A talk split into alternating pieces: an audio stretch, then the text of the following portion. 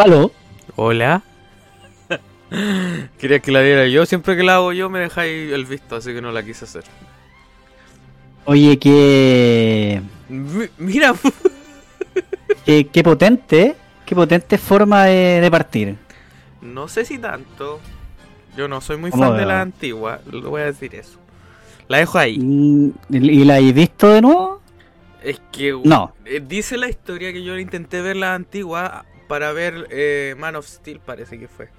Oye, pero espérate. Sí, Espera, creo que partimos mal. ¿por qué? Eh, esta debiera ser la partida oficial. Hola, hola, ¿qué tal? ¿Cómo están? Sean todos ustedes bienvenidos a este nuevo capítulo de Es Sábado. Bacán. Eh, cierto. Lo que estamos escuchando, Nicolás, ya que nunca me preguntaste, es Pero yo ya sé, pues. El tema principal de la película Superman. ¿Cuál Superman? De- este Ah. es el Superman de Richard Donner. ¿El, el para ¿Era parapléjico? ¿El que se cayó del caballo? Y el que fue protagonizada por Christopher Reeve y estrenada en 1978. Una joya. Una joyita. Pero hoy específicamente vamos a hablar de aquellos compositores que están detrás de estas grandes bandas sonoras. ¿O no, señor Nicolás? Exacto. Yo voy a Entonces- hablar desde la perspectiva de un amateur, sí. Yo, full amateur, aquí tenemos el audiovisual. Yo amateur solamente, pero una humilde opinión de alguien que es que- igual un cinéfilo a su modo. Vamos a partir eh, con John Williams, que es uno de los grandes compositores ya de bandas sonoras de la industria del cine. Pero antes de conversar de él y de esta gran música que nos ha dejado, eh, ¿Está muerto? no, pues está vivo. Ah, él, no ha dejado, entonces... No, pero la música que nos dejó con Superman, Ah, pues, me refiero. Yo, yo te voy a preguntar, porque yo no sé si están vivos. Bueno, Hans Zimmer... No, no, sí, sí, Spoiler. sí están vivos. Eh, y la pregunta que te dejo planteada es, Superman, pues ¿viste la película de Superman de Richard Donner? Dice la historia de experiencia con Superman la antigua. Yo quería verlas. Miento, weón. Salió la, la Superman 4, esta que sale Kevin Spacey como Lex Luthor. Eh, ya, pero Su- no es cuatro esa. Ya, pero dice. Ya. Esa, esa película que le fue como el. Superman regresa. Exacto, Superman. Returns. Eh, yo quería verlas porque dice la historia que compré un DVD con las, con las cuatro películas: las tres antiguas y la que salió de Kevin Spacey. ¿Ya? Y intenté ver la primera, tendría 12 años, mm, o menos incluso, y la intro de la primera, no. Esa intro eterna, no. No. Eso me... Igual las vi sí alguna vez por la tele, pero... No. Esa intro me, me generó rechazo. Y bueno, y vi como que no vi ninguna de las antiguas y me vi al tiro la que salía el Kevin Spacey, Superman regresa y tampoco Con la misma intro. No era tanto, sí, po. Sí, parte igual. Eh, pero era más moderna, po. ya, pero la... Ah, por ahí nomás, porque en realidad la intro, eh, un honor a la... A la en realidad Superman regresa, eh, viene siendo como un... eh, digamos, un honor a las películas de Richard Donner. De hecho, si no me queda claro, eh, viene siendo como la tercera película o la segunda o el intermedio entre las dos primeras versiones de Superman de Richard Donner. Una cosa así Mm, trató de hacer este director Brian Singer, un funado por si acaso, Otro más. eh, Bueno, director de, de X-Men, sí, pues, está, está funadísimo. Eh, pero claro, sí, pues mira, te, te doy un, un detalle. La mayoría de las películas setenteras, Empiezan así. finales de los 70, claro, y 80, tienen introducciones bastante largas, oye. Innecesarias, creo yo, sí. Eh, no sé si necesaria, se estilaba nomás, po, mostraban los créditos iniciales de, de esa forma. Actualmente igual hay películas que te muestran créditos iniciales largos. No, es menos, pero va a depender de- del tipo de película que tú vas a ver. po. Sí. Ahora, consideremos que también este, este Superman de Christopher Reeve, eh, obviando lo, lo, digamos, los créditos iniciales, eh, deja, deja esta impronta de tener esta música que, querámoslo o no, a pesar de mi fanatismo, por ejemplo, de Hans Zimmer, mm, Hans Zimmer nos, mm, hizo una muy buena banda sonora con El Hombre de Acero, pero, pero no sé si dejó un tema oreja, como este. Así, No. lo, así lo llamo. Ya, tema oreja. Ya que uno diga, ah, Superman. Una ah, Exacto. Es No, como, es como yo- un poco lo que pasa con, con Danny Elfman y, y Batman. Es como que esa, ese A- tema que dejó el, de para Batman. Dime. Que con Danny Elfman, no sé si estoy en lo correcto, hizo la del joven manos de tijera. Tipo. Sí, ya, vale. Era... Entonces, él igual hizo una, la, la, la música para Batman del Mm. 89 y Batman regresa.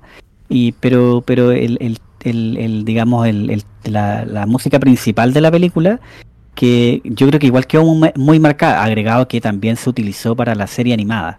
Ah, ¿Cachai? se conservó. De, claro, entonces, oreja, quedó como oreja ahí.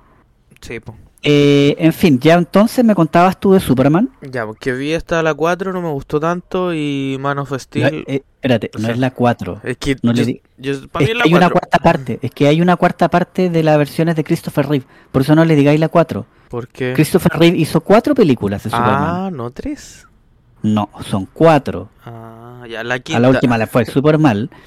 Y salió este eh, Superman Regresa, digamos. Ya. Que es, un, es un- una ensalada bien extraña. Sí, una wea muy rara. Ya, pero la cosa es que vi esa y yo me quedo con el de que el, eh, Henry Cavill. Yo, yo puedo decir que me quedo con el Batman. Bah, El. Batman de, de Henry Cavill. de Henry Cavill, próximamente. No, pero mira, yo tengo un recuerdo de que, spoiler, de la antigua que pasaba algo que hasta yo como niño me di cuenta que esa weá no pasa. Cuando muere la amada de, de Superman. Lo- Lois. No sé cómo se llama la antigua si era Lois. ¿Ya? ¿Muere? Eh, Ah, ya, y ya él- sé. Sí, y él... Sí, ¿Sabía dónde voy? sí. Y él para volver al tiempo gira la gira el planeta, pues Sí. se pone y yo en mi cabeza de niño, esa weá no, pues solo va a cambiar el día y la noche, pues. Es la rotación de la Tierra nomás, pues. Y yo dije, mm, más o menos nomás la antigüedad. Bolas mías, de niño. Claro. eh, Eso me acuerdo harto, no sé por qué. Claro, sí, sí es una buena escena, eh, pero la verdad es que cuando uno ve estas películas, pues, películas superhéroes, pues no las cuestiono. pues. No, pues sí, pues, No. pero me, me causó gracia cuestionármelo tan chico. Ahora, y me acuerdo de ese detalle insignificante. Pero Superman marcó, pu, marcó a cualquiera. Y mira, la verdad es que, claro, eh, si tú me preguntas a mí, bueno, eh, creo yo que eh, la música finalmente pa- para- pasó a tener un protagonismo hasta el día de hoy. O sea, para muchos fanáticos o aquellos que no lo son tanto, escuchan este tema que finalmente que queda en el inconsciente colectivo eh, y, y ma- más, de alguno lo reconoce como el tema de Superman, independiente de cuántos Superman Sí. más salgan. Oh, Sí. más encima Henry Cavill. eh. Pero bueno, se va a casar, Sí. capaz. Pero fíjate que para mí entre el Superman de Henry Cavill y de Christopher Reeve me quedo más con el de Christopher Reeve. Sí. Sí es que Henry Cavill tiene cosas buenas, pero eh, siento yo que eh, el de Christopher Reeve logra empatizar más rápido. Empatizo más con ese Superman. Entonces, el de Henry Cavill no me pasa nada. De hecho, una de las cosas que, mm, que no siento con ese Superman, por ejemplo, eh, ya esto con spoiler total, cuando mueren Batman vs Superman, no me pasa nada. Porque no me genera lo que el director infructuosamente, forzadamente intenta crear en él. Que esta sensación de que lo, lo vamos a querer y no, no lo produce. No, Es que no igual, genera empatía. Al final de Batman vs Superman, lo que pasa que muestra la tumba y se mueve la arena, pues dan- está vivo el huevo, pues no da pena. No, no, sí, eh, es que no, no, es, que tenga que dar pena. Lo que pasa es que como no genera conexión con el público, el personaje, como que te da lo mismo lo que le pase. Porque no, no, no es, no te puedo decir de que actúa mal, pero eh, te insisto, pese a que yo vi eh, Superman de Zack Snyder, que no me parece una película mala, si yo tuviera que comparar la versión que hizo Singer con Superman Regresa o la de Zack Snyder, me quedo con la de Zack Snyder. Pero el Superman que plantea Zack Snyder ahí eh, eh, eh, me parece bien como curioso, porque es como que te trata de decir de que a él le importa la humanidad, pero termina peleando con el general Zod en Metrópoli y deja la cagada. ¿Cachai? Mm. Es, es incongruente. Es Mm. como que eh, Superman dice, no me importa, yo no soy de los que va a matar, pero, Pero el daño colateral que dejó, que dejó y mató al general Zod, además. Entonces, no tiene. No, El héroe no es tan héroe. Claro, pues no hay momento en que, que te genere una conexión empática. No, no alcanza. No. A diferencia, insisto, lo que me pasa mucho con Christopher Reeve, que creo yo que el personaje inmediatamente te genera esta simpatía y esta cer- cercanía. eh, no sé si tanto como Superman, ¿ah? yo creo que más como Clark Kent, No. más que como Superman. Oye, Entonces, por consiguiente, te, te pasa esto que, que como que empatizas con el personaje y te importa lo que le pasa. A mí, como te digo, con Henry Cavill me pasó que como que mm, viejo sabroso. no, Viejo sabroso. no, no, no, no sé si su partida fue eh, o logró tener el impacto que debió haber tenido. Oye, mira una pregunta como, no sé si es verdad, que él presenció un asesinato. Christopher, el, el Superman antiguo. E hizo Eh, una puede ser. Hizo una película, claro. no lo sabía. Hizo una película en torno a eso. Justo cuando después de su accidente en el caballo, po, que quedó sin poder caminar. No- mi mamá me contaba, no sé si será verdad. po. Puede me, ser. me dijo que él presenció un asesinato y como estaba parapléjico no podía hacer mucho, hizo una película de eso y creo que la protagonizó hasta él mismo. Mira, buen dato ese. Sí, no sé si No, es vamos a tener que, vamos a tener que preguntarle a Salfate. po. Sí, pues, Salfate cuando vuelva. Pero bueno, eh, digámosle a la gente que hoy día nos pusimos con un tema denso y es cine. Eh, digámosle a la gente, hagámosle la invitación a la gente para que Vaya cine. puedan disfrutar de, de estas películas que están disponibles en la plataforma de HBO Max De eh, hecho, estaba usándola ahora antes de conectarnos. y, y ahí puedan sacar su, Su, su, su, su propia opinión. Sí, yo estaba viendo, Omitan Superman 3 y 4, que yo creo que son las más deficientes. estaba viendo Flashpoint, yo, la animada.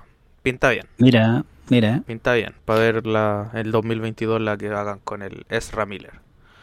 Y lo bueno, lo importante de esto es que eh, John Williams marcó una generación, marcó finalmente eh, con este gran tema, con esta gran intro, eh, lo que fue Superman. Pero, Sí, pero- por si fuera poco, por si fuera poco, este compositor también nos sorprendió con otra banda sonora, oye. A ver. Esta no la sé. Eh, Vamos a ver qué no, hoy- cinéfilo soy. ah, pero, es claro, es que no, Ah. no te dije qué banda sonora íbamos a colocar. No, po. pero nos sorprendió nuevamente con el tiempo. Y aquí nos trasladamos ya a la época de los 90. Ah, Estamos haciendo saltos temporales, ¿ah? Eh, y ya estamos escuchando de fondo la, la- la banda sonora. Pero antes de, de darle ese punch, poner en contexto, ¿ah? esto es 1993, cuando se hace el gran estreno de la, de la película eh, Jurassic Park, dirigida por Steven Spielberg. Y aquí tenemos otro gran tema compuesto por nuestro queridísimo John Williams. Así que ahora le podemos subir.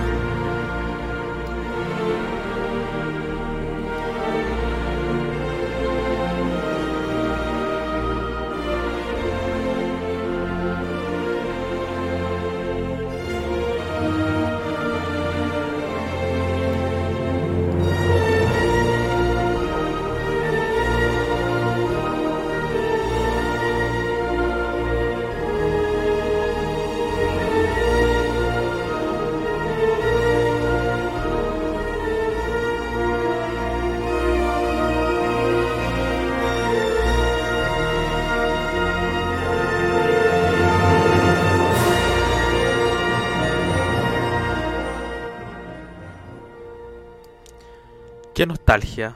Aguante Godzilla, sí. Oye, gran película. Sí, bonita. No, y, y digamos las cosas como son, no ha envejecido mal. No ha envejecido para nada mal. No, esta, esta película, eh, pese al correr de, al correr de los años, Tiene tiene, mejores efectos visuales que mejores efectos visuales que, que Matrix. eh, ¿Cómo se llama la, la segunda? Recargado. Matrix recargado. Me- mejores efectos visuales no, que. revoluciones. Después viene recargado. Bueno, pero la Ah, segunda, La segunda. la que tiene efectos de PlayStation. Está bien, sí. Pero bueno, aquí vuelve, vuelve John Williams a componer un tema que para los fanáticos del cine eh, Clásico. claramente eh, termina convirtiéndose en otro clásico más. Sea, Hay uno, tanto es así. No, perdón, adelante. Que hay uno- unos memes que ponen esta música de fondo de este disfraz, no sé si lo he visto, de dinosaurio que se infla. Y justo ahí Sí. pasa un tipo en auto y pone la canción y es un clásico ese, ya, ese dato freak. Eh, es que, Sí, sí, mira, más allá del dato freak, es cierto, Sí. está, fue tal el impacto de, de la música eh, que en el fondo cuando tú lo escuchas rememoras mucho la, la icónica escena en la que Sam Neill eh, se encuentra por primera vez con, ¿cómo se llama este eh, El- dinosaurio? Ah, el del cuello largo. Exacto, Ay, que yo creo que es, es la Sí, imagen de la película, Sí, que, no, que eh. todos nosotros recordamos. po. y, el, y también la tonelada de mierda. También es una buena escena. También, también una buena escena. Pero aquí nuevamente, eh, y bueno, eh, como dato curioso, eh, Steven Spielberg en más de una ocasión ha colaborado junto a, a, digamos, a John Williams. Han trabajado en, en más de una oportunidad. Esto incluye la música de Jurassic Park, eh, Indiana Jones, E.T. el extraterrestre. Este, aguante. Así que de sus tantas colaboraciones juntas en el mundo del cine. Eh, y hasta el día de hoy Jurassic Park yo creo que, bueno, la, la última trilogía, la nueva, si bien la banda sonora eh, no la compuso eh, John Williams, creo que está a cargo de eh, Michael Giacchino, el compositor de la banda sonora de App Ah, ah, pero igual es bonita. y Star Trek. Pero mantiene eh, de todas formas, eh, claro, pues tiene que, que mantener ahí el, el- el tema principal. Oye, eh, me- no sé por qué siento que me escucho con eco a mi idea, o me escucho bien. ¿Te escucháis bien? Yo te escucho bien, pero Ah, ya, perfecto. Vamos a hacer los audífonos entonces. mejor que... sí, porque según esto no estaba pasando el audio de aquí para acá. No Ah, ya, perfecto. que está- bien. Oye, te iba a preguntar en torno a Jurassic Park, ¿cómo las viste Por tú? favor. Yo me acuerdo cómo las vi, las tres. No me acuerdo ¿Ya? todo, pero me acuerdo. ¿Cómo las Cuéntame. viste tú? No, pues, y después yo. O sea, lo que pasa es que eh, yo me acuerdo que eh, la primera vez que vi Jurassic Park fue en mi escuela. Ya, Yo no, no tenía plata para ir al cine. eh, no podíamos ir al cine. por dos. Y, pero creo que una vez, cuando ya salió en VHS, Ya, en mi escuela hicieron como la como una especie de premier. Mira, qué, qué pobre. qué pobre. 200 pesos, o era gratis. Eh, sí, no, por- probablemente, pero tenía Sí. X completo, qué sé yo, una Sí, cosa así. Un, un cocaína. Eh, y un cocaví.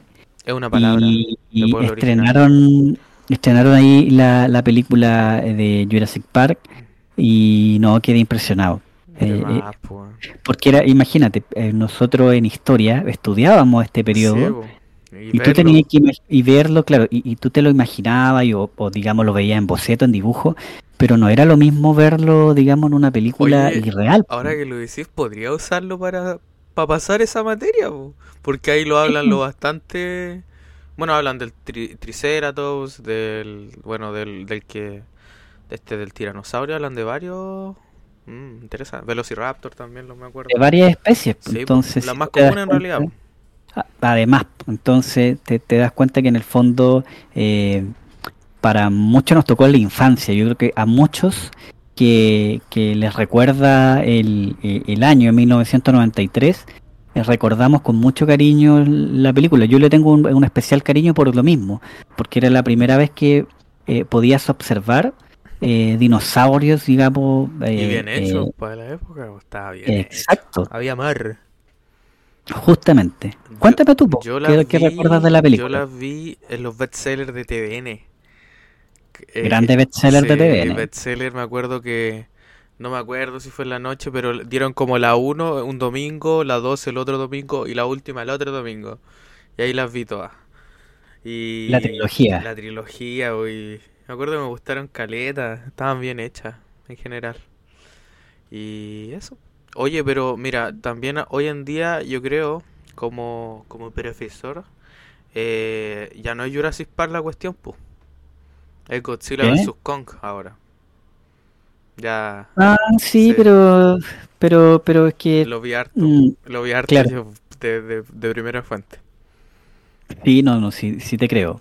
Pero, pero ya como que, bueno, convengamos que después del estreno Jurassic Park, eh, no, ya después se, se hizo bolsa ya el tema de los dinosaurios ya. pues. No, lo hicieron pedre. Pero siempre hace Jurassic Park, pues yo creo que. ¿Qué más? Sí, eh, el hito, el hito de Jurassic Park. Y eso también incluye eh, eh, reconocer la gran banda sonora que hizo, el gran tema principal que hizo John Williams. Sí, no, buen, buen tema. Al tiro se me viene a la cabeza ese meme del dinosaurio. Oye, mira, vamos a pasar al último tema, digámosle a la gente que estamos en realidad haciendo Un una, claro, pero breve, pero breve paso por, por las bandas sonoras de estos compositores, porque convengamos que John Williams también hizo la banda sonora de Harry Potter, la banda sonora de Mi Pobre Angelito, Mm, Oye, que se Eh, viene remake. eh, sí para, para Disney Plus. Ah, eh, con, con el Georgie de Jojo Rabbit. Hoy me gusta ese niñito. este Qué buena película, ¿eh? Bonita esa qué buena película. Sí, muy buena. Eh, entonces, un, un breve repaso, digamos, por, por aquellas músicas que dejaron marcado el mundo del cine. Eh, Dejaron marcado a muchos cinéfilos y a muchos en especial. Mira, vamos a escuchar la banda sonora ahora de una película conocidísima ya por, por muchos. A ver. Pero fíjate que voy a colocar un tema que No eh, no es el tema principal. No, es conocido, pero no es el tema principal. A ver. Póngale, póngale 100. Está 100.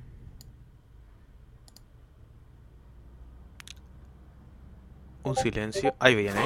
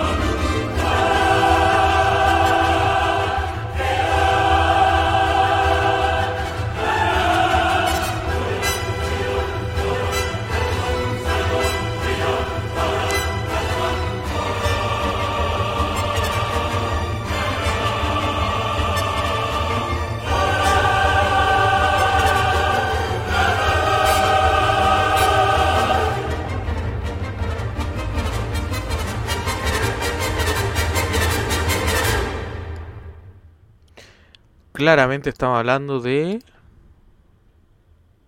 Star Wars. Obviamente. Duel of Bueno. Fate. ¿Cómo se llama el tema? Duel of the Fate, justamente. Este es el tema que le da, digamos, todo el punch, todo el power a la icónica escena de pelea de sables entre Qui-Gon Jinn, eh, Obi-Wan Kenobi y Darth Liam, Maul. Liam Nis- Neeson, ¿cierto? Eh, sí, pues Liam Neeson y Juan McGregor ahí. Dale, igual McGregor que anduvo en Puerto Montt. Hay unos videos por ahí que andan dando la hora. Oye, se Eh, viene de nuevo, sí creo que va a ser serie. Sí, pues la de- serie de Obi-Wan. po. Sí. Va a estar buena, ¿eh? me Oh, tinca. yo, yo también, sabéis que. Igual me, me tinca, yo no soy muy fan del universo Star Wars, debo admitirlo, pero. Eh, he intentado que me pegue, pero no podía. No. Eh, mira, eh, la, aquí John Williams nos sorprende con un tema que, pese a que no es el tema principal, ¿ah? Es bueno. el que todos conocemos, es uno de los temas eh, más reconocidos de la película La amenaza fantasma. Esa es la Y de hecho, de la- claro, el episodio 1. Y lo curioso es que la película, pese a todos los contras que tiene, Oh, sí. generó una, una muy, muy buena banda sonora. A diferencia, ojo, de las tres últimas películas de Star Wars producidas por Disney. Mm, Creo que a pesar de que la música la, la vuelve a hacer John Williams, eh, No se nota. eh, exacto, creo que pasó bien piola la, su música. A diferencia de Duel of the Fate que hemos escuchado y hasta lo hay un capítulo de Los Simpsons en donde se enfrenta eh, Bart con el, el director Skinner Y le ponen de fondo este tema. Uy, podríamos hacer un especial Simpson, weón. Ahora que salieron los Simpsons. Y me voy a ver eh, South para ahora. South para está bueno. Pero yo, mira, Star Wars debo admitir que lo vi contigo, po. Las antiguas por lo menos. La vimos un día maratón Blu-ray. Aquí las teníais tú.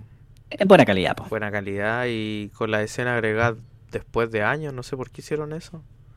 Cuando agregan la celebración en ese lugar.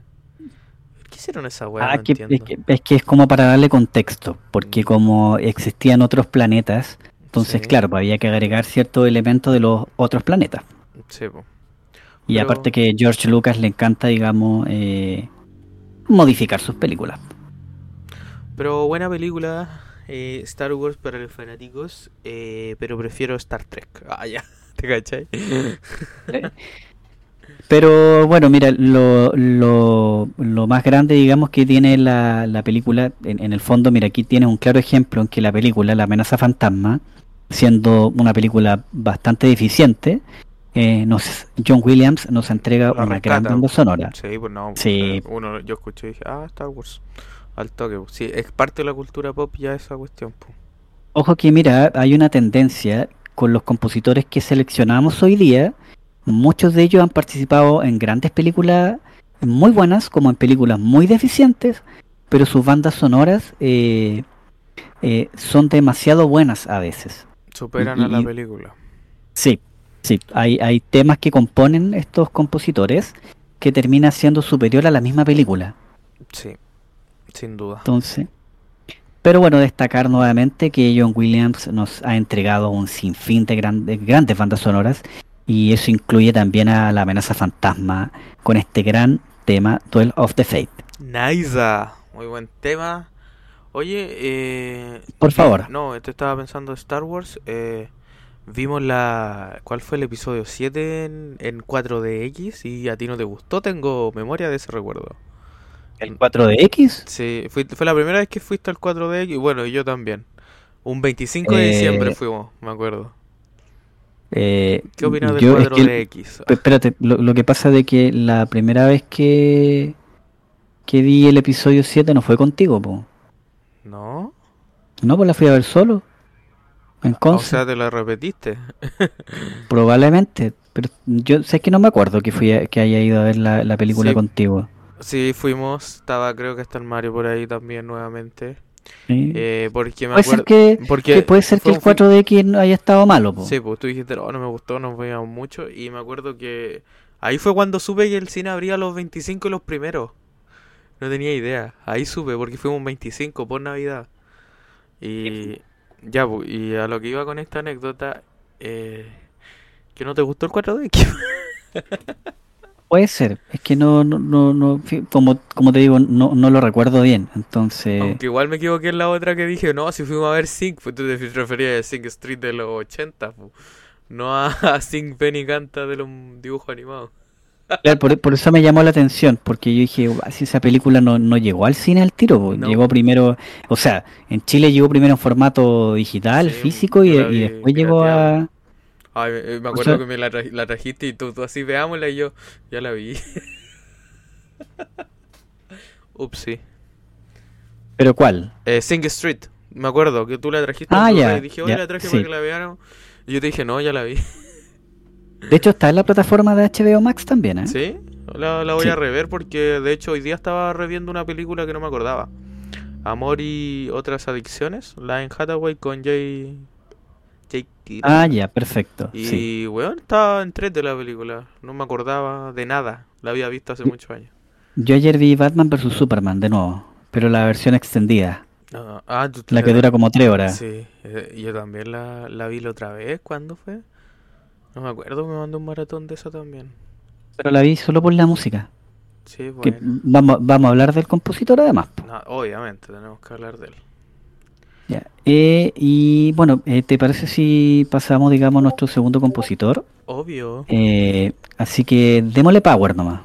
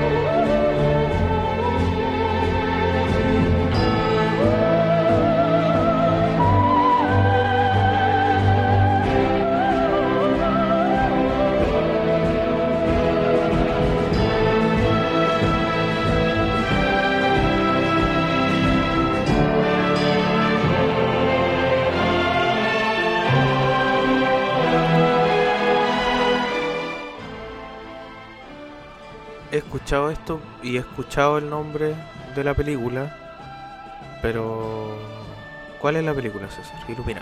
El bueno, el malo y el feo. ¿Con Clint Eastwood? Con Clint Eastwood. Justamente. El de- Ecstasy of Gold estamos escuchando. El éxtasis del oro. Oh, Compuesto por el gran, el más, el maestrísimo Ennio Morricone, que en paz descanse. Ese es el libro que leíste, ¿cierto? Que, que, bueno, no sé, Eh, perdimos ese capítulo, así que tienes que mencionarlo. Sí, les voy a, claro, les voy a contar a la gente que, bueno, eh, me tocó en su oportunidad leer un libro de Ennio Morricone, una entrevista que le hace a Alejandro Alessandro de Rosa, que terminó siendo un estudiante de él y le escribe una especie de biografía mediante unas entrevistas, donde él hace un resumen de su historia, de su vida y de sus grandes composiciones, entre ellas El bueno y el malo y el feo. Hay un dato curioso, fíjate, ¿eh? ¿Ya? Ennio Morricone nunca estuvo conforme eh, del todo con las bandas sonoras que hizo, eh, sobre todo para El bueno, el malo y el feo. En realidad, es- esto es parte de una trilogía que dirige su amigo Sergio Leone, que es director de esta película, eh, Spaghetti Western, eh, y nunca quedó conforme con la banda sonora. Y a él siempre le llamó la atención que, hasta- y él decía en el libro que hasta el día de su muerte lo van a reconocer por la música de El bueno, el malo y el feo. Cosa que no le gusta a él. Es curioso. Es que a No, veces él- pasa. Hay veces ¿Qué? que uno no está contento con su obra y dice, puta, igual, esto no era para tanto a lo mejor. O es muy autocrítico el hombre. Exacto, sí suelen ser, sí, eh, suelen ser muy autocríticos los compositores, ¿ah? Eh, bueno, sobre todo con el tiempo. Sí, porque eso igual también ayuda a que eh, perfeccionen, digamos, sus composiciones ya en otras grandes películas. Sí. Eh, y mira, y como dato curioso, ¿ah? Eh, la primera vez que se le acerca a Sergio Leones, Ya. eh, llega a la casa, directamente a la casa de Ennio Morricone. Voy a hacer como que estoy sorprendido, pero ya sé la historia. Eh, sí, pues, Sí. pero pa- para la gente Dale que nos está sí. escuchando. Eh, y fíjate que, claro, es cuando toca la puerta y le abre, eh, no me acuerdo si le abre la señora, pero luego atendido por, por el maestrísimo, por Ennio Morricone, ¿Salfate? Ah, eh, eh, se ponen a conversar y, y entre conversas se dan cuenta, y él se da cuenta que reconoce en Sergio Leone a un amigo de la infancia que tenían en el barrio. Y resulta ser de que eran amigos de la infancia. Ahí Sergio Leone le dice, pero Ennio, si nos conocimos en nuestra infancia. Eh, y se dieron cuenta que eh, eh, por cosas del destino, bueno, se, se separaron, pero se volvieron a juntar. y de ahí no se separaron nunca más. De sus colaboraciones en el mundo del cine duraron hasta... Sergio, Sergio Leone? no, no, ah. falleció. Él falleció antes. Ah, eh, hasta la, última película que, en la que participaron juntos fue Eras una vez en América, de 1984. Ah, eh, y esa fue la, digamos, la última colaboración que tuvieron juntos antes de, digamos, que falleciera Sergio Leone. Dato curioso que pueden encontrar ahí en, este libro. ¿Cómo se llama el libro? Se me olvidó el nombre del libro, oye. Sí. Lo tengo por ahí, pero se, me olvidó. Lo, vamos a recomendar ahí, eh, lo vamos a recomendar por ahí cuando volvamos a hacer el capítulo, especial de los libros. que paz descanse. Pero ya volveremos. En forma de fichas. Pero, pero bueno, esto es una, recordémosle a la gente que es una gran película, un gran compositor, eh, y que nos dejó muchas, pero muchas bandas sonoras. Eh, Ennio Morricone era bastante versátil. Eh, compuso desde temas musicales eh, y dirigía orquestas musicales desde para la RAI en, la radio. compuso temas para radio, temas para grandes cantautores además, y pasa después al mundo del cine Mira, tuvo una, una, una primera incursión en el cine, creo que una, una película antes de, de, Sergio Leone. No, me puedo acordar el nombre de la película en este momento, pero eh, digamos, después entra al mundo del cine gracias ahí a su, su amigo de la infancia. Hablando, dejando este lado, eh, muy saliendo del tema, pero igual lo tengo que mencionar. Podríamos hacer un especial de actores que empezaron en el porno y ahora son grandes estrellas. La dejo ahí. Eh, sí, Sí, no es mala idea. Silvestre Salón, por ejemplo. y no tengo otro. Oye, ¿qué tema compuso nuestro amigo Enemio Ricconi? Eh, de hecho, eh, voy por otro tema. A ver si lo, eh, lo reconozco.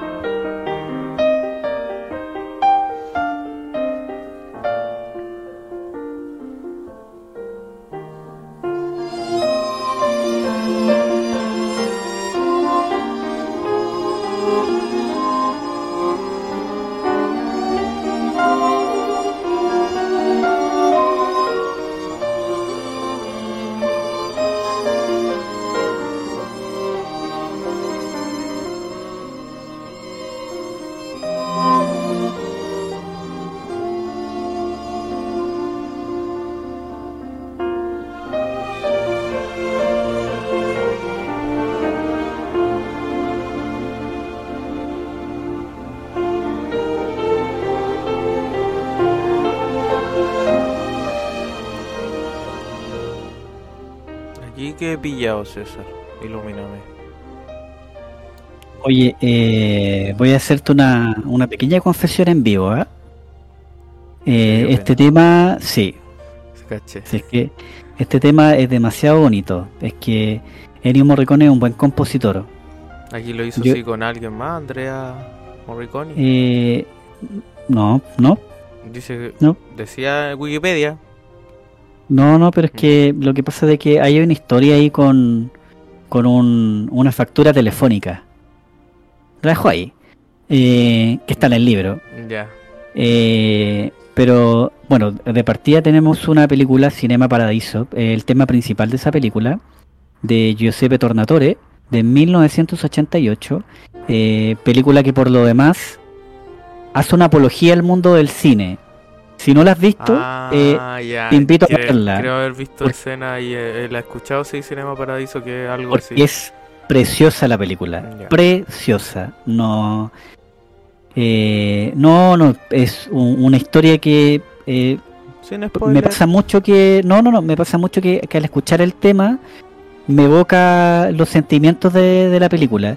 Tiene unos muy buenos protagonistas, uno a cargo de un cine Ah, ya. que eh, le traspasa, digamos, a un pequeño infante esta admiración por el mundo del cine. Ay, no, no quiero llorar, no voy a llorar. Ya, ya con Hola. eso. Ya. La película es hermosa, es, muy bonita y no, y la banda sonora antigua, En mi de... cabeza pensé que era como de los 50.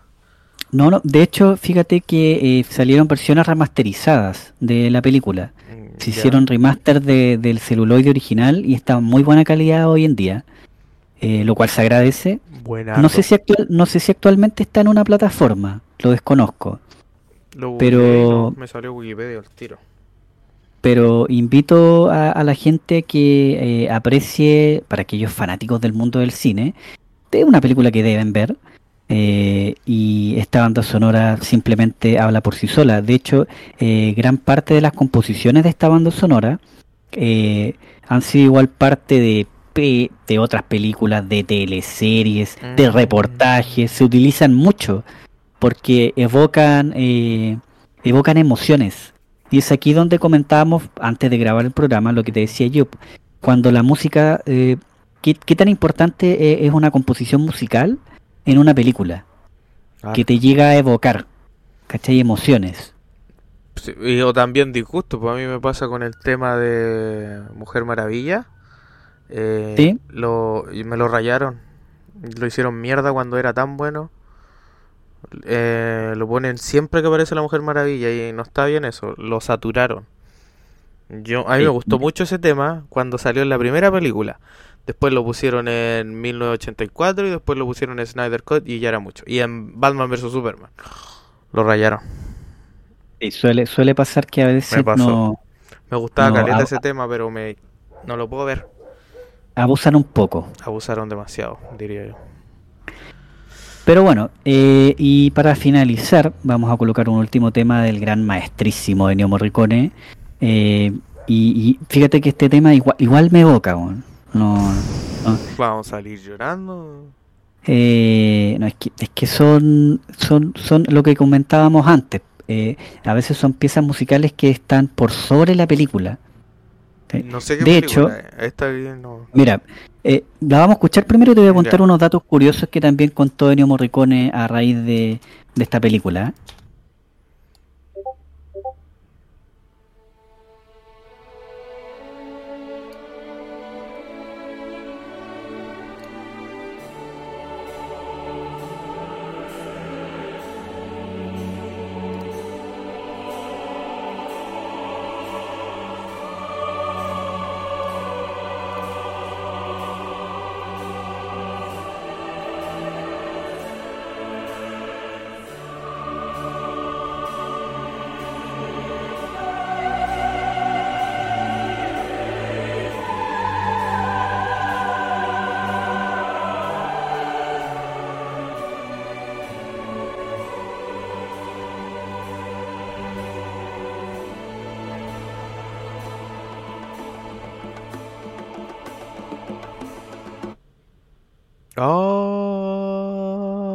What the fuck? ¿Qué ¿Aló? pasó?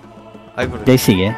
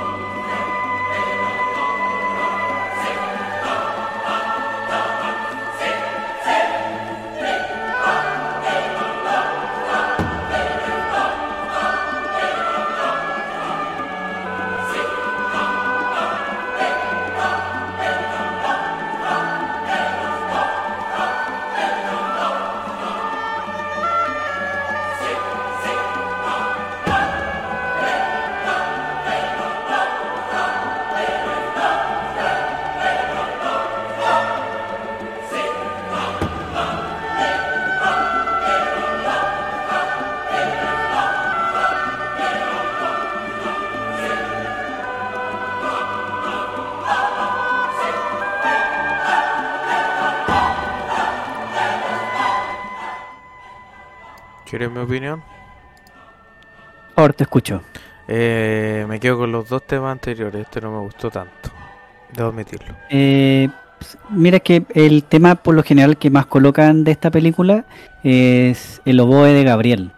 es como el más Ah, conocido. Mejor por eso. Usaste uno muy Sí. desconocido para mí. por Lo que, claro, lo que pasa es que no quería utilizar ese porque está muy utilizado. Mm. Entonces, solo por eso. Estamos pero bueno. La música de la misión. Eh, esta película es de 1986, dirigida por Roland Joffé. Me parece que él es un director británico, no estoy seguro. Y el tema compuesto por Ennio Morricone se llama On Earth as It Is in a Heaven, con mi super inglés. ¿En la Tierra hay un cielo, una cosa así? ¿O en la Tierra es un cielo? De, la película La. Misión. La misión. Eh, Este es película donde- protagonizada por Robert De Niro, eh, Jeremy Irons y participación de Liam Neeson.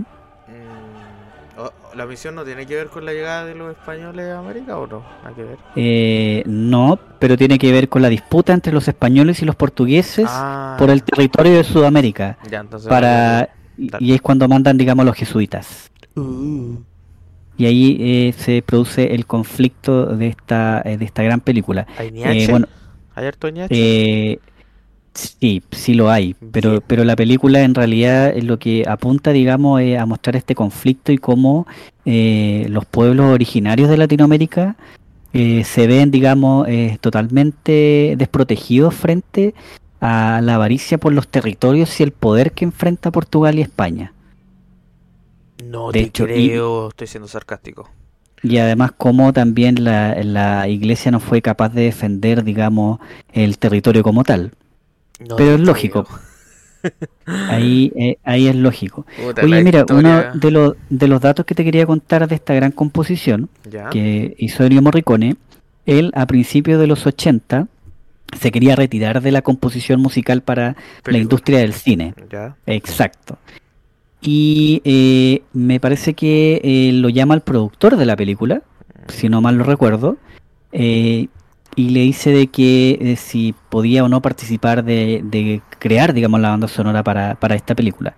Él se negó, se negó, se negó, se negó, y finalmente termina accediendo porque él cree que debiera ser esta la última y ya no más.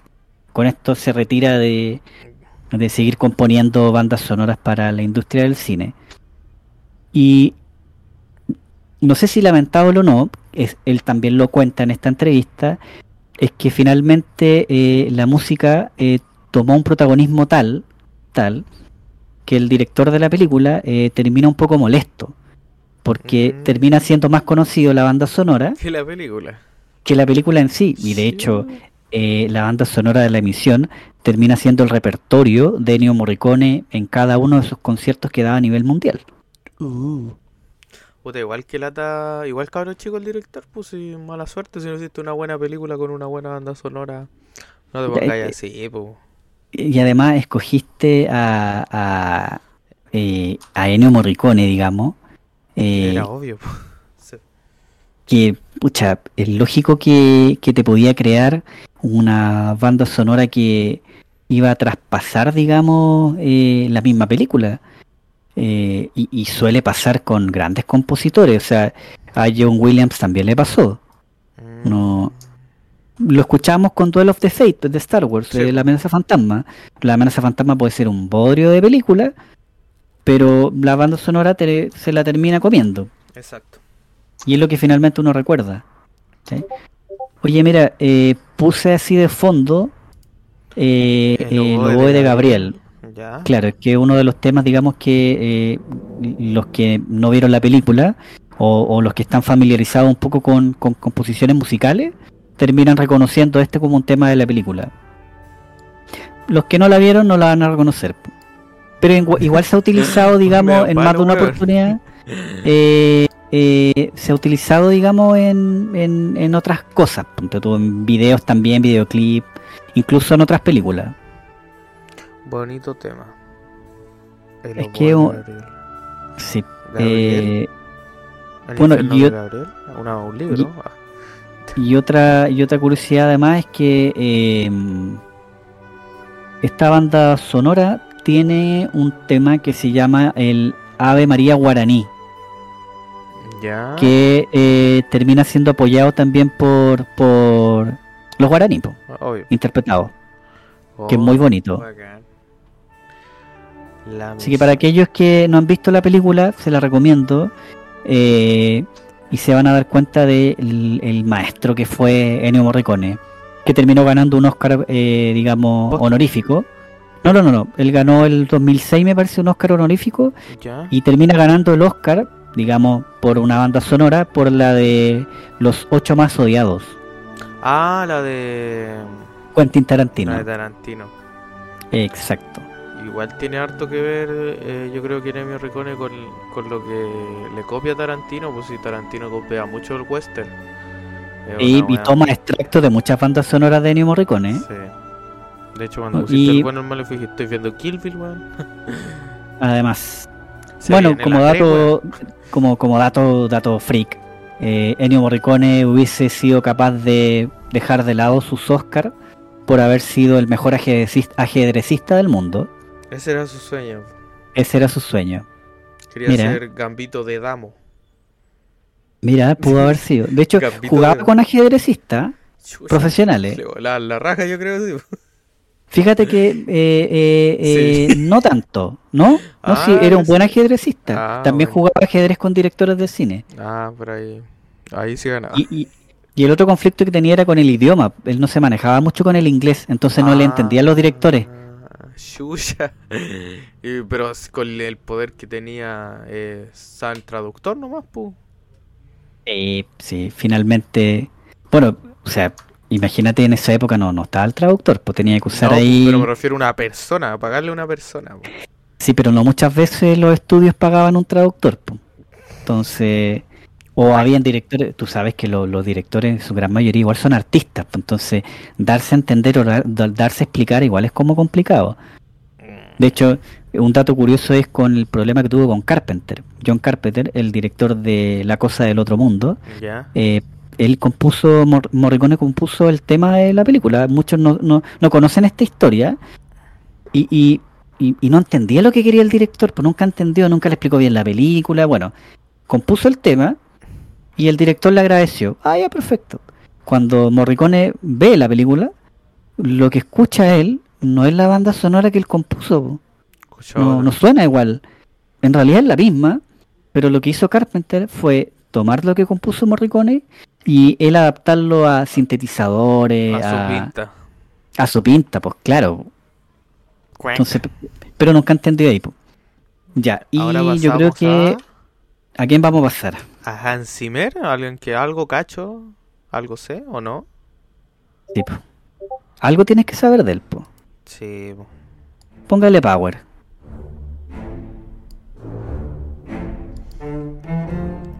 Como dirían los chilenos, se me calentó el hocico.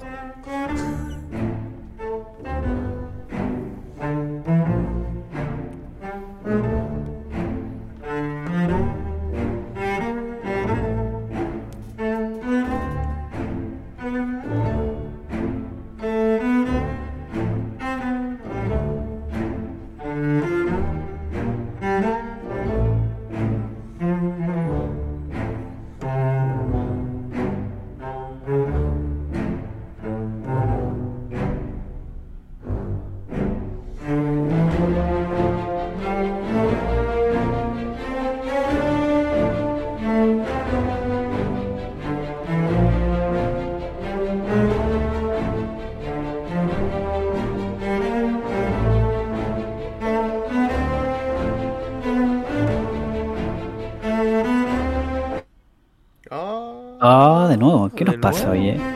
Ah, ahí volvió.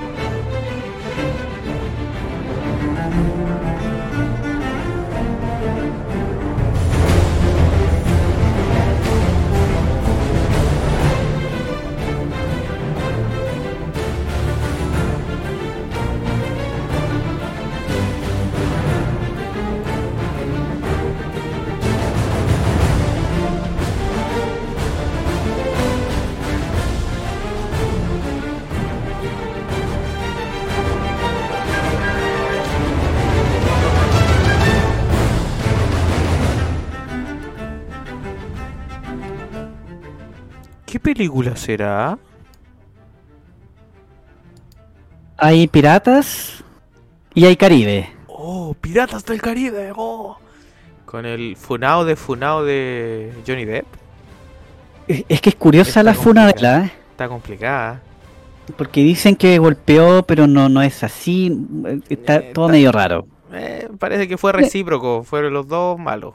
Creo Sí, que esa los- es la versión los- que los ahora dos se golpearon. lo sacaron la chucha. Eh, ya, pero bueno, quedémonos con el eh, separemos el hombre de la obra, una wea así. Claro, es que mientras, es como todavía está en, en, en una, especie, en una especie de litigio aún, yo no sé si se resolvió bien del todo. No, bueno, le quitaron lo de animales fantásticos y la otra está en Aquaman Eh, 2 de nuevo, así que Sí, lo, lo- lo que pasa es que eh, en el mundo de lo sensible, eh, claro, eh, muchos prefieren, digamos, adelantarse a los hechos y, y- y no ver empañado, digamos, el, el desarrollo de, de la película. sí, Entonces, porque probablemente te voy a mentir, pues. ¿Te imagináis sale absuelto y en realidad no hizo nada de lo que se dijo que hizo? lo igual sacaron ya, ya po. cagó. Exacto. Ya, pero separémonos. bueno. Quedémonos con Jack Sparrow, un clásico. Quedémonos. Exacto. El tema justamente que escuchamos se titula Jack Sparrow, eh, compuesto por el mismísimo Hans Zimmer, otro maestro más. Un buenardo más contingente y contemporáneo Eh, a mí, por lo menos. Y esto es Piratas del Caribe, el cofre de la muerte, como se tituló en Latinoamérica, la segunda parte. Ah, ya. La primera Porque- era el, el Perla Negra, ¿cierto? Sí, Y la, maldición del Perla la Negra. maldición del Perla. Eh, bueno, este compositor, eh, ganador del Oscar en 1995, creo, ¿Por? porque el 94 El Rey León, ¿cierto? Ganó el Oscar por Sí. El Rey León. Ah, Su Rey único León. Oscar es por El Rey León, de hecho, por la banda sonora de- del Rey León. Eh, Hans Zimmer, digámoslo así, viene siendo como uno de los compositores contemporáneos que prácticamente diría yo, eh, a juicio personal, que está a la misma altura que Morricone y que John Williams. Eh, y de hecho va para allá, creo yo. Yo por lo ¿Tú? menos... Por favor, No, yo por lo menos que, que he escuchado más de su música, eh, no, weón. La- le pega a todas, le achunta a todas. No hay asegura Sí. que yo diga, "Mm, aquí la cagaste, no viene. No, la hizo tiene un periodo medio extraño, yo diría que justo el periodo en que entra la industria con Piratas del Caribe, ¿Ya? yo creo que en, mira, entre el 2003 y el 2007 puede ser, en sus composiciones hay unas que se parecen entre una y otra, de hecho si tú escuchas la banda sonora del Rey Arturo, es bastante similar a la de Piratas del Caribe. Ah, ya. Ahí... O sea, ahí No. tiende como a repetir ciertos patrones que, que no, no- carecen un poco de esfuerzo. Ya. Eh, bueno, también tiene que ver, él él lo ha comentado, digamos, en otras entrevistas, tiene que ver también con que había muchos directores que le pedían eh, hacer la misma banda sonora, Ni un brillo. ni un brillo. Es buena el Rey Arturo, Eh, sí, a mí me gusta. Pero, con Jack Sparrow. Oye, exacto. opinión. ¿Solo Por las favor. tres primeras? Yo me quedo con las tres primeras. Sí, sí, las tres primeras. Pese a que el- el- la última también es un poquito larga, creo yo. Es que la Pero- última hi- hicieron algo que tenían que haber hecho en la 4. Ahí la cagaron. Sí, puede ser, Cuando pero, aparece pero el, el Turner al final. eh, qué tornel. ¿No te acordáis? Que en una aparece al final. Como que dan a entender que el, el holandés errante iba a volver. Que ya, ya pasaron los 10 años, pues sí, pues. Sí, po. Sí, la maldición, él, él podía Era- tocar cada 10 años tierra. Sí, po, pero daba a entender que él iba a volver pues, para una sexta película. El tema es que el orden fue mal, pues esa weá que hicieron ahí con la. Con esta, la, no es la Penélope. Eh, o sí, Penélope Pen- Cruz. la- la Penélope está en la cuarta. Sí, ya con la Penélope Cruz a mí no justa ni pega. No, no, es que por eso te digo, creo que la, la trilogía, eh, con sus pros y sus contras, creo que cerraba bien Sí, el Era ciclo. buena, era muy buena. Pero bueno, recordarle a la gente que la primera película, en la banda sonora estuvo a cargo de Klaus Badelet, que es uno de sus, digamos, eh, colaboradores recurrentes en bandas sonoras, sobre todo en la primera época del 2000, el- entrada, digamos, al 2000, 99, 2000, eh, porque él estaba a cargo de hacer otras bandas sonoras, entonces, pero se le pide a él a hacer la composición del tema principal de Piratas del Caribe Ya. que eh, Mira, dice la historia que se quedaron sin compositor para la banda sonora de la película y estaban algo así, un poco menos de 30 días del estreno de la película y no tenían la música. Oye, espera un poquito. Entonces, dime. Espera, que me están gritando de abajo. ¿Podéis poner favor. tema mientras si queréis? Eh, ya sabéis que, mira, vamos a colocar el tema principal de, de Piratas del Caribe eh, y ahí con eso la gente lo va a reconocer al tiro. Y vas a ver al tiro, ah, claro, con este tema, el que nos conocimos, el que conocimos a la llegada de Jack Sparrow. Déjame ver si lo encuentro, ¿sí? Ya. No lo tenía preparado. Sorry por interrumpirte, pero no vivo solo, soy mantenido. Tú sabes.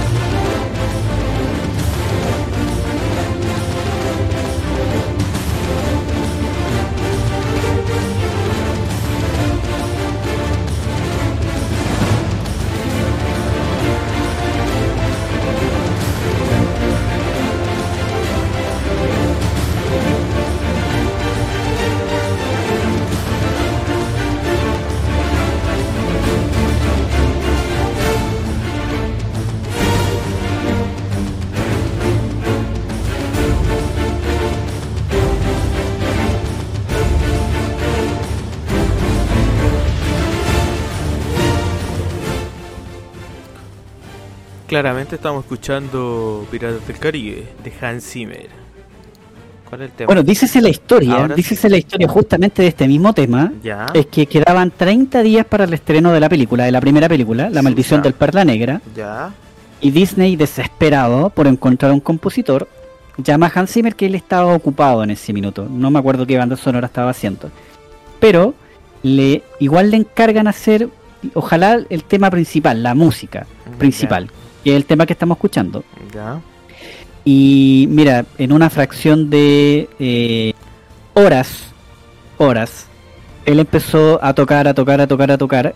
Y dice la historia, yo no me acuerdo si eran las 4.25 de la mañana, Oh, pero era pero fue en la madrugada en que da con este tema, po. obviamente básico, si no, es que eh, haya llamado a la orquesta ni nada. Dio Pero pri- la primero con la melodía, la base, justamente. Eh, y el demo se terminó llamando, no sé si 4.25 o 5.25 por ahí, que es la hora que termina de tener la base, que fue en la madrugada. Chucha. Se lo presentó al ejecutivo de Disney y Disney dijo, perfecto, aquí está el tema. Es el tema principal de la película. Eh, y ahí ya le pidieron a Klaus Badelet que en tiempo récord eh, terminara la, la banda sonora. O- o miento, espérate, puedo estar mintiendo. Creo que eh, Klaus Badelet estaba, ya estaba componiendo la música, pero estaba muy lento. Y piden, digamos, eh, el apoyo de Hans Zimmer. Por ahí era la historia ya. Ya, ya ni me acuerdo Buen mucho. dato, sí. Un Buen artista. dato. Un artista Hans Zimmer que creo que lo comentamos en un capítulo, yo no me acuerdo si fue el que, capítulo de los libros, ¿no? Capaz. Cuando pusimos el, el videoclip de Video Killers of Radio Star. Y yo te dije que participaba Hans Zimmer en el teclado y que también tocaba, el- Ah, sí. tocaba en- con Mecano, Sí, sí. como dato freak. Sí. Oye, Eh, pero buena película. Las primeras tres, sí, quémonos con las tres, no con las otras dos. Y no, y finalmente aquí, eh, si hay una hay un punto de comparación que podemos decir entre Williams, Morricone y Hans Zimmer, es que los tres componen eh, bandas sonoras que son tan potentes que a veces sobrepasan la película. Sí, po. sin duda. Aunque las primeras tres de... eh, me quedo con las primeras tres. Sí, siempre. Siempre. Eh, en una trilogía siempre, siempre va a ser mejor eh, tener ahí una historia bastante mejor resuelta que Sí. cuando intentan alargarla ya en demasía. Oye, eh, ¿te parece que escuchemos el segundo tema? Adelante. Póngale 100.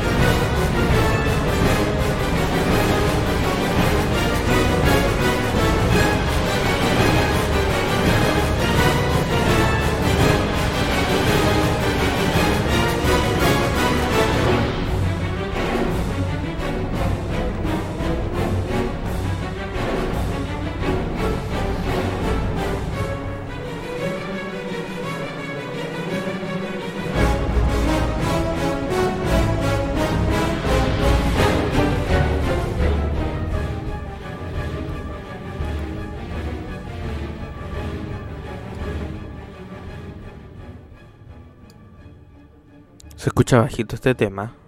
Debo admitirlo. ¿Sí? Sí.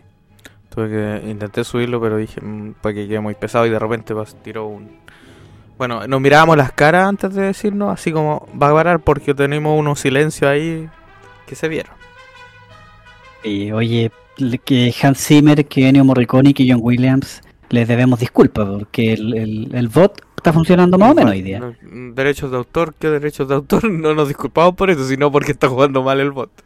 Oye, eh, ¿qué, qué estamos escuchando de Hans Zimmer, Nicolás? Por favor, te hago la invitación a que le cuentes a nuestra audiencia, no, perdón, a nuestros escuchas. A nuestro escucha estamos escuchando el tema The Battle de obviamente El Gladiador. Qué gran película. Bonita Dirigida por Ridley Scott, estrenada en 1999 y protagonizada por Russell Crowe. Película. Dícese la historia de esta película para Nicolás. Estaba estudiando historia. Ya, perfecto. Todos los hueones que estaban estudiando historia habían visto la película, menos yo. Por algo me salí. Y, creían que era verdad, que era verdad la historia de Máximo Eh, Décimo Meridio. No, solo eh, no sabían que era verdad la- el emperador Komodo, creo que fue existió. Pero no la de Máximo. Eso es lo que sabían ellos. Máximo, Máximo Décimo Meridio, Eso, das, es Meridio. el, el español. El español, sí. Oye, pero bonita película. Yo cuando la vi, la vi por presión social, debo admitir, pero no me arrepiento. Eh, es una gran película. Es una gran película. Oye, eh, dícese la historia, a propósito de esta gran banda sonora, eh, que a ratos si tú la escuchas, hay ciertas melodías que eh, podríamos asimilar con Piratas del Caribe, ¿ah? O había una parte, aquí, una parte pequeña que dije, ¿qué weá? Sí. Zimmer. Eh, pero, mira, no dice la decir que, historia. no quite que sea mala, por si acaso. No, no, no, no. Este tema eh, dura aproximadamente 10 minutos y fracción, Ah. que es lo que dura la escena inicial de la batalla de la película. Ah, ya. Entonces, Oye, no, dale. por favor, No, tengo una duda que no sé si me la voy. El niño que es, eh, hace del hijo del gladiador, de sí, Máximo. es de Unbreakable. Sí. Es Sí, que el después hijo. lo vemos en The Class. Sí. ¿Qué? Lo vemos grande, po, en The Class. ¿En serio? Sí, pues. El que parece ahí, el hijo de Bruce Willis, el mismo que participó en Gladiador y el mismo que estuvo chiquitito en la película Unbreakable. ¿Y la vida es bella, no? No, pues, no, porque la vida es bella italiana. Ah, es que se parece, según yo eran los mismos niños. Mira, si tú escuchas esta parte de la canción, Ya. es parecida a Piratas del Caribe. A ver, Sí. Está sonando del fondo, yo la tengo de fondo. yo igual. Uh, a mí ¿Qué se parece? sí. Mira, escucha esta parte, ahora, ahora se parece más. ¿No veis? Puta, el huevo un poco original, no. Fue una. Eh, eh, fue una hoja Zimmer. Oye, eh, ya por lo que te iba a contar, que este tema dura, eh, te dije que dura 10 10 minutos, minutos. y fracción, que que era lo que dura la escena de, de la batalla, en una locura máxima entre el director y el compositor. Eh, a Hans Zimmer no se le ocurre la más genial idea de eh, componer al ritmo de las escenas eh, este tema. Ah, bueno, entonces si ponemos la escena tiene más coherencia y mejor. Exacto, bueno, de hecho, dícese la historia que Ridley Scott cuando con- contacta a Hans Zimmer, eh, Hans Zimmer se quería, quería trabajar, digamos, la banda sonora en Londres, que es donde tiene su lugar de trabajo. Pero eh, decide viajar a Los Ángeles para ir viendo el- los metrajes, digamos, eh, los- los- las primeras grabaciones de la película, Los primeros cortes. y, y se quedó ahí. Mm. Se quedó ahí eh, en Los Ángeles, digamos, grabando la banda sonora. Entonces, mientras el director le iba entregando el material, él iba desarrollando eh, la banda sonora de la película. Así yo creo que debería ser, weón. Eh, Y no es así. y es una gran banda sonora. También nominada al Oscar. Lamentablemente no lo ganó. ¿Quién lo ganó? No me acuerdo quién lo ganó en esa época. Habría que buscar ahí Pero ahí en, en ganó Wikipedia. Gladiador, yo creo mejor película, sin duda. Eh, sí, porque Gladiador ganó Oscar, pero no me acuerdo si ganó el Oscar a Mejor Película. No estoy seguro.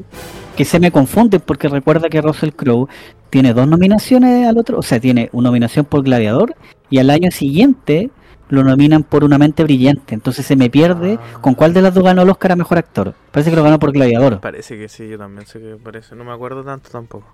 Pero buena película, me gusta. Véanla si tienen la oportunidad. Bonita.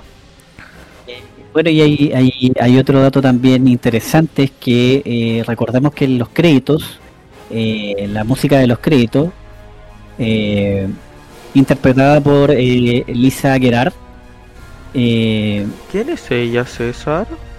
mira, yo no conozco mucho de ella, para serte bien franco.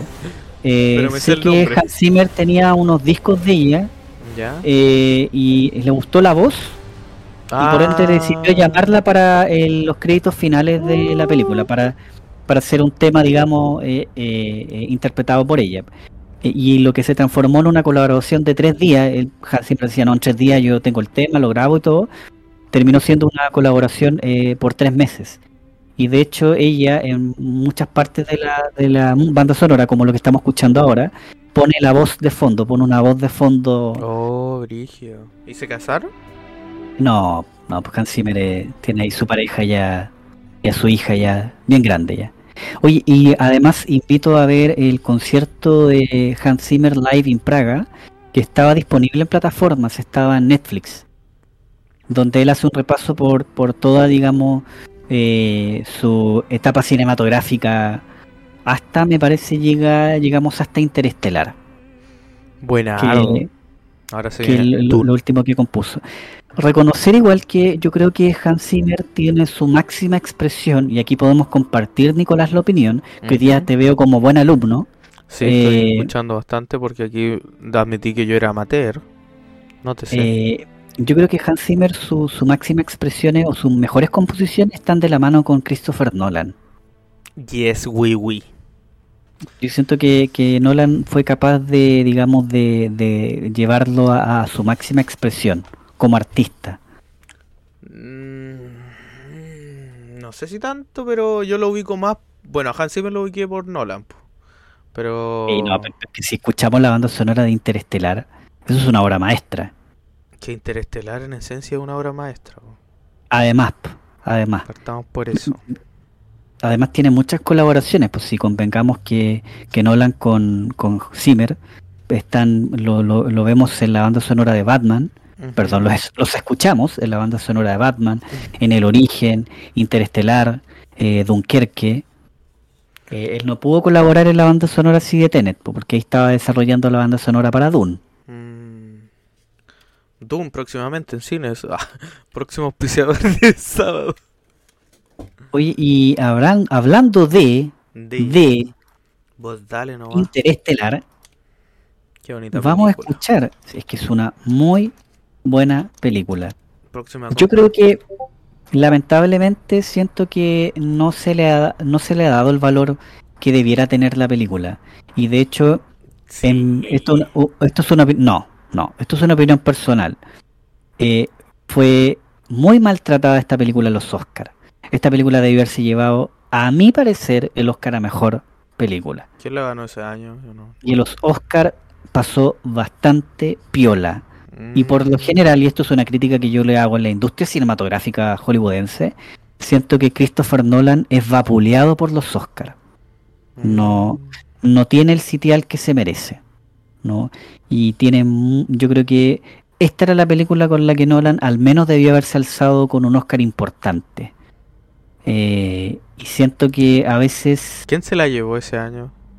No me puedo acordar, tendrías que revisar. eh, esta película es del 2014. Ya. Tendrías que revisar 2015, los Oscars del 2015.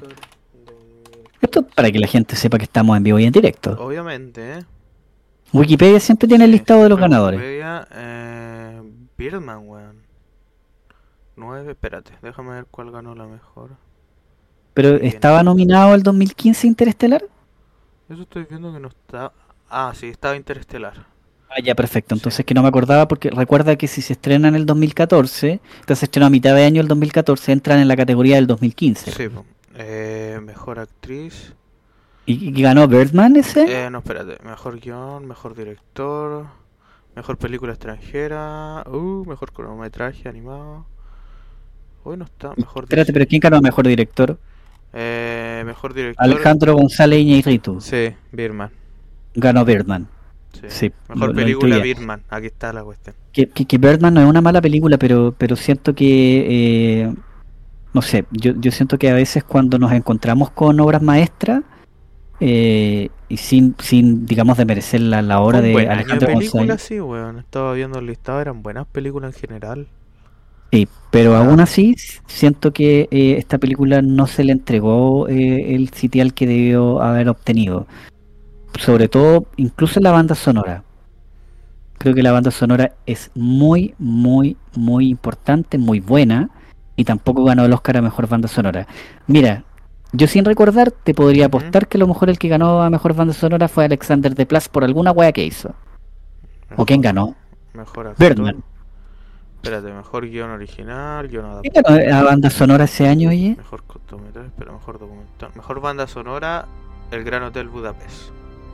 ¿Y de quién es la banda sonora? ¿Qué te dije yo? Alexandre Desplat. Hay un favoritismo ahí con ese compositor, oye. Desde el curioso caso Benjamin Button en adelante, eh, el loco siempre, para mí, hace siempre la misma banda sonora. No, no varía mucho. Pero ahí lo tienen. Oye, pero ese año American Sniper, oh, qué buena película. del republicano de Clint Eastwood. Oye, eh, subámosle, subámosle el volumen un poquito para escuchar la banda sonora de Interestelar.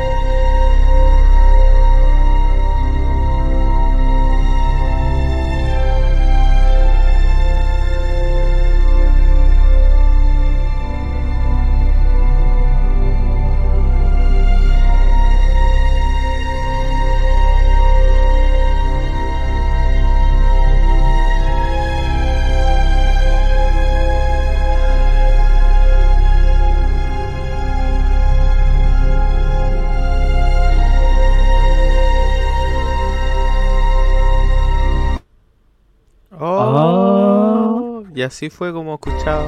Ahí volvió.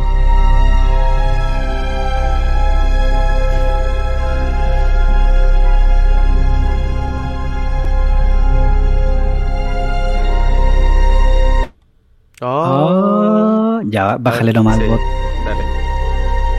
Estábamos escuchando el tema de Interestelar. ¿Cómo se llama el tema, César? Stay. Stay, Stay, quédate. quédate. Oh, qué, qué bonito. Lo que quería la niña, pero el papá se Sí. fue con Anne Hathaway. Exacto, fueron a, a buscar el, el próximo planeta en donde los seres humanos debieran habitar. Para repetir La la historia. La teoría de los tres, ¿ah? acuérdate que tenían tres planetas por eh, observar. po. El Sí. planeta del Dr. Miller, del Dr. Mann y de Edmond. Y curiosamente, curiosamente, mira, yo voy a hablar una, una, un- una de las cosas que he pensado mucho con esta película, con una espectacular banda sonora. Eh, paréntesis, Hans Zimmer termina grabando el órgano de una iglesia para la composición de esta banda sonora. Graban la banda sonora en una iglesia, Amén. a ese nivel de locura. Que así sea. Oye, eh, se me fue la idea que te iba a contar. Ah, ya, pues mira, sí. no es que tienen que investigar estos tres planetas Ya. y te das cuenta que finalmente el planeta correcto era el del doctor Edmond, que era la pareja de Anne Hathaway en la película, de la cual no es que los dos estaban enamorados. Sí.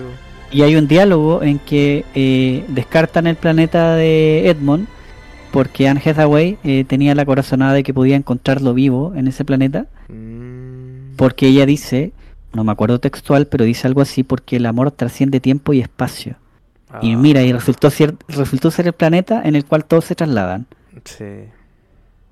Mira, dejo ahí eh, el dato, si analizas la película, Hay te, que te verla das de nuevo, cuenta que, yo la he visto tantas veces No, que yo- por eso la, la- la tengo fresca. No, yo no, yo no la. Me gustaría tener esa. Hay varias películas que voy a ir a, a comprar Blu-ray ahora, de hecho, después de este capítulo.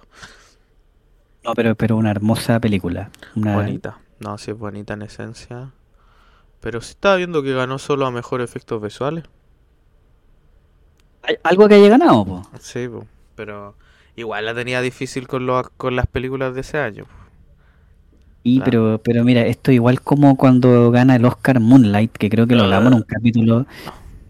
¿Quién se acuerda de esa película? Qué wea más mala, man. Nos va a ir funado, César. No, es que yo creo que, mira, es una... A ver, Ese año tenía No que ganar La La Land. no es una no es una mala película a mi gusto, pero no sé si era ganadora del Oscar, no sé si era eh, es aquí cuando nos vemos en conflicto entre ¿qué, qué gana el Oscar? ¿Lo gana el mejor guion? ¿Lo gana eh, lo- la película políticamente correcta? Como el caso de Spotlight. Sí. Recordemos que Spotlight, que es buena película, yo a mí me gusta, lo, lo debo reconocer. eh, termina ganando el Oscar a mejor película versus eh, The Revenant o versus eh, ¿cómo es que se llama esto? Estaba Mad Max. Ah, también Mad Max arrasó igual ese año, sí, po. Sí, sí, es que otra, otra gran película. Entonces, si te das cuenta, como que se generan, digamos, esa- esas dicotomías, que o, o- o gana el Oscar la mejor película que termina ganando el mejor guion, o eh, la película que debiera haber ganado a mejor película. Sí, po. ¿A dónde fue? ¿En Moonlight quedó la escoba ese año? Porque dijeron Moonlight y no era Moonlight. O sea, dijeron Moonlight. pues dijeron, dijeron La La Land Y y era- Moonlight. Sí. Oh, qué buenas, buena papita sacaron ese año. No, hombre, eso fue un cagazo, Un pero Cagazo feo, yo lo estaba viendo en vivo, me acuerdo. y ¿Me estoy weando que ganó eso? Y ese año, como nunca, yo creo que vi casi todas las películas de ese año. Por lo menos. a mí, a mí me pasó, yo creo que estaba trabajando en Viña, en el Festival de Viña, y me acuerdo que me mandaron un mensaje y me dijeron, "Uy, ganó La La Land. Y yo dije, ah, bacán, porque pedí que me, me fueran avisando, y al rato, no, no, ganó Moonlight. Eh, ¿Y cómo? Y después me dicen, what, que un cagazo, y me, manda- me mandaron el extracto al video. Oh, sí, no, yo lo vi y dije, ¿What the fuck? ¿En serio pasa esto? Y era como la primera vez que me concentraba en verlos. Primer año que decía, ya, voy a verlos. Y, y ver las películas y todo. Y, y yo que así, está bueno, creo que sea normal, pues de todos los años. pues. Como el que se mandó este loco pu- con mi universo. Que dijo, pasó, ¿te acordáis? Sí, sí, me Este, acuerdo. También se hizo viral. Sí, pues se hizo muy viral, me acuerdo que dijo la segunda ganadora. Oh, mira cagada que se mandaron ahí. Buena cagada. Pero suele pasar. Suele pasar. Suele pasar. Oye, tenemos que hacer un especial Oscar, hay que ver hartas películas, yo no he visto casi nada este año. Oye, hablando de los Oscar, eh, sí, hay que hacer un especial de, los Oscar. ¿Sabes ¿Sabes de lo que podríamos hacer un especial? De como para, para, sobre todo para que nosotros que somos más contemporáneos, eh, hablar de los Oscar a mejor película de los últimos, no sé, po, cinco años, seis años. Pero hablar solo de las películas, po. Solo, pero de los Oscar a mejor película. Sí, po. Sí, no, pues hablar de la película, pero de la película podía hablar de todo, pues podía hablar desde los actores hasta todo, pues si por, por Pero- algo estáis hablando de la película, pues. Pero que- no entiendo. ver, la, ver la película, Ah, la que ganó el Oscar a mejor, a la que Ah. la que ganó a mejor película, verla. Ya. Ponte tú la que ganó el año este año, la que ganó el año anterior, la- las cinco de aquí para atrás, Ah. Y Ah, ya, comentar. Cinco capítulos así. No, Ah. pues en un capítulo, ¿cómo vamos a hacer cinco una película por capítulo? Así lo entendí, po. No te enojí, No, po. po. Ah, No, ya. po. Oscar comentamos un- 2010-2015, una vez. Claro, una cosa así, pues. Dividimos así como. Y, y ahora, si vemos, por ejemplo, los competidores, también igual sirve como para tener una idea si, si se lo merecía o no, si Sí, está po, claro o no. obvio. Oh, está buena. O, o podemos hacer, claro, podemos hacer otra cosa. Podemos coger un año y vemos la categoría de mejor película. Sí. Y ver Las las películas que tuvieron. sí. Claro, y si fueron cinco, ya vemos las cinco películas de ese año y vemos, oye, merecía, no lo merecía. ¿Por qué? ¿cachai? ¿Mm? Está buena, está buena la idea. Como para sacar un poquito del cine, tenemos que volver a los, sí, a los, a los libros, bueno, me ha hablado de los libros. Sí. Deberíamos retomar el, el capítulo perdido de los libros y así, así nos va a ayudar. Oye, eh, yo creo que deberíamos ir cerrando. eh, capítulo inspirador, capítulo dedicado al cine, a los grandes compositores de bandas sonoras, Yo en donde yo fui un Eh, espectador, hay que admitirlo. eh, pero aportaste desde tu punto de vista eh, de fans del cine. po. Amateur. Obviamente. Oye, sí, yo también soy amateur, pues yo no, Pero no tengo un tú, título nah, en- pero tú, lo lle- tú lleváis ver el cine a otro nivel. Yo no, no podría. Con la única, bueno, de hecho, muy pocas películas me la. Me está pasando que estoy viendo películas que vi hace años y no me acuerdo. Eso está pasando Pero, conmigo. pero ese ejercicio igual es bueno. Pero esa misma que te dije de, de amor y otra droga, no me acordaba que fuera tan divertida, me reí caleta, weón. Bonita Oye, película. eh, en pocas palabras, eh, ¿qué, te. ¿qué te pareció este recorrido de por estos tres grandes compositores? Me gustó, pero Faltó ¿Pero? que yo pusiera lo- los que a mí me evocaban algo. Faltó esa, esa, esa parte, pero queda para otra ocasión, creo yo. Pero es que para eh, después hacemos el ejercicio contrario, po. Sí, Pero po. ¿por qué no me dijiste? No, es que no, no se me ocurrían ahora. Estaba. No, No, pero estaba ahí en blanco. Estaba en blanco hoy día. Pero puedo quedar para otro capítulo, Sí, un po. capítulo en el que tú me, me muestres, oye, mira, estos son mis compositores Hans Zimmer que, listo. que- que la retengan. No, pues, no puede ser Hans Zimmer, lo podemos repetir, po. No, puta, oh. La, idea, la idea es no repetir, po. Tengo uno nomás que se me viene a la cabeza ahora, pero bueno, ahí vamos a ver. Oye, Oye, eh, ¿te parece? No sé si esto va a salir. No esto quizás cuando salga. Estamos grabándolo esto un día de noche. No, Sí. no, no hablamos nada contemporáneo, me pareció raro. no, eso es bueno. Es Sí. que es- esto es para que la gente no sepa en qué minuto, en qué día lo grabamos. No, yo, yo pensaba decir un adelanto de lo que se viene. Ah, ah. No, no, No, para, ahí. para la grabación de mañana. Próxima previa 2. Guiño, guiño. Para la, la grabación de, la, de mañana. Ya, vale. Oye, nos despedimos con la banda sonora de El Origen. ¿Y cómo se llama el tema? Time. Nos vamos.